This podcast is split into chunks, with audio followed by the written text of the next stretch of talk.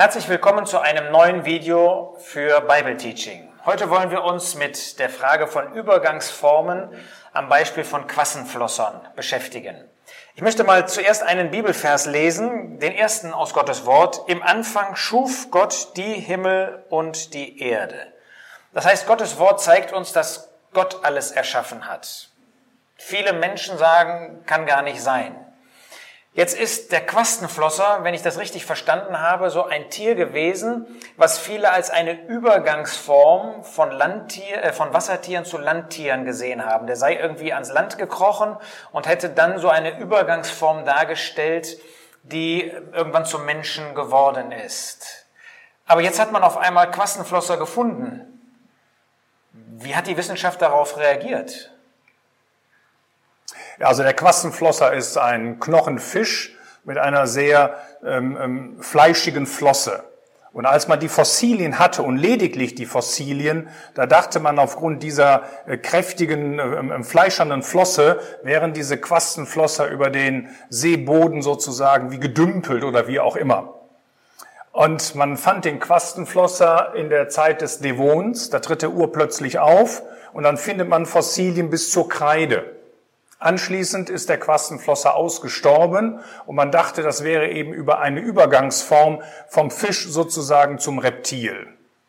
Dann aber 1938 äh, fand man den Quastenflosser in der Nähe der Komoren wieder und, oder auch bei Südafrika. Und das zeigt eben, dass dieser Quastenflosser tatsächlich auch noch in anderen Erdzeitaltern gelebt hatte, aber dass man kein einziges Fossil von ihm fand. Um das zusammenzufassen, es gibt also tatsächlich im Fossilbefund nicht überlieferte Lebensräume. Das heißt, die Tiere haben gelebt, aber wir haben nichts von ihnen gefunden. Darum wissen wir gar nicht, ob der Quastenflosser nicht schon viel früher existierte. Ich, davon, ich gehe davon aus, weil das dem Schöpfungsbericht entspricht. Was hat denn die Wissenschaft dann gesagt, als auf einmal dieser Quastenflosser dazu schwimmend gefunden wurde?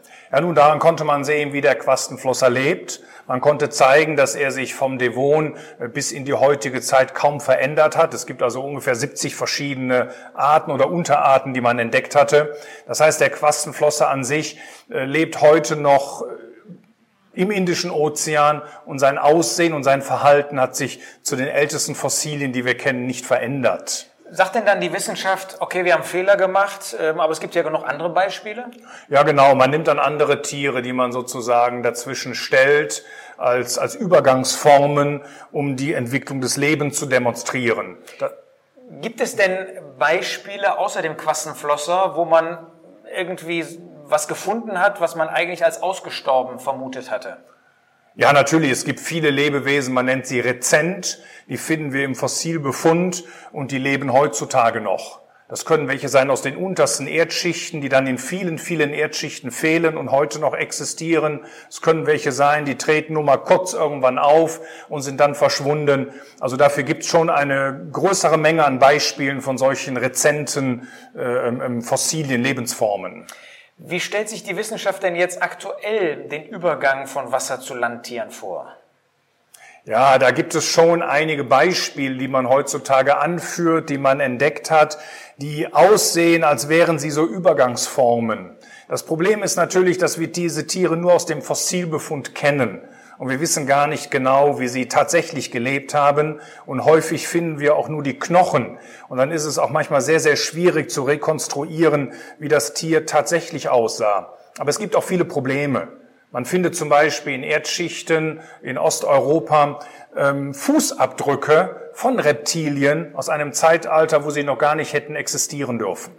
Das heißt, das sind dann Beispiele, die man als Gläubiger, der an die Bibel glaubt, dem entgegensetzen könnte. Ja, natürlich. Das sind solche Beispiele. Und es gibt auch mittlerweile Evolutionsforscher. Vielleicht einer der bekanntesten ist Professor Eldridge, der mittlerweile davon ausgeht, dass es eine sprunghafte Evolution gab, weil im Endeffekt die Übergangsformen fehlen. Das heißt, fast alle Übergangsformen, die man mal hatte, sind mittlerweile verschwunden, weil sie doch nicht tauglich sind. Das heißt, in dieser Hinsicht gibt es manche Hinweise, die wir als Christen benutzen können, um zu sagen, äh, das ist scheinbar eine Übergangsform, aber das kann genauso von einem Schöpfer gemacht worden sein, der einfach zwei unterschiedliche Tierarten, Tierformen gemacht hat. Ja, es können hochspezialisierte Tiere, es können Mosaiktiere sein. Ein Beispiel ist das Schnabeltier. Das hat einen Schnabel wie, ein, wie eine Ente, das hat einen Schwanz wie ein Biber, das hat einen Gürtel wie ein Gürteltier, das legt Eier und ist gleichzeitig ein Säugetier. Also wovon ist das nun ein Vorfahre und wovon ein Nachfahre?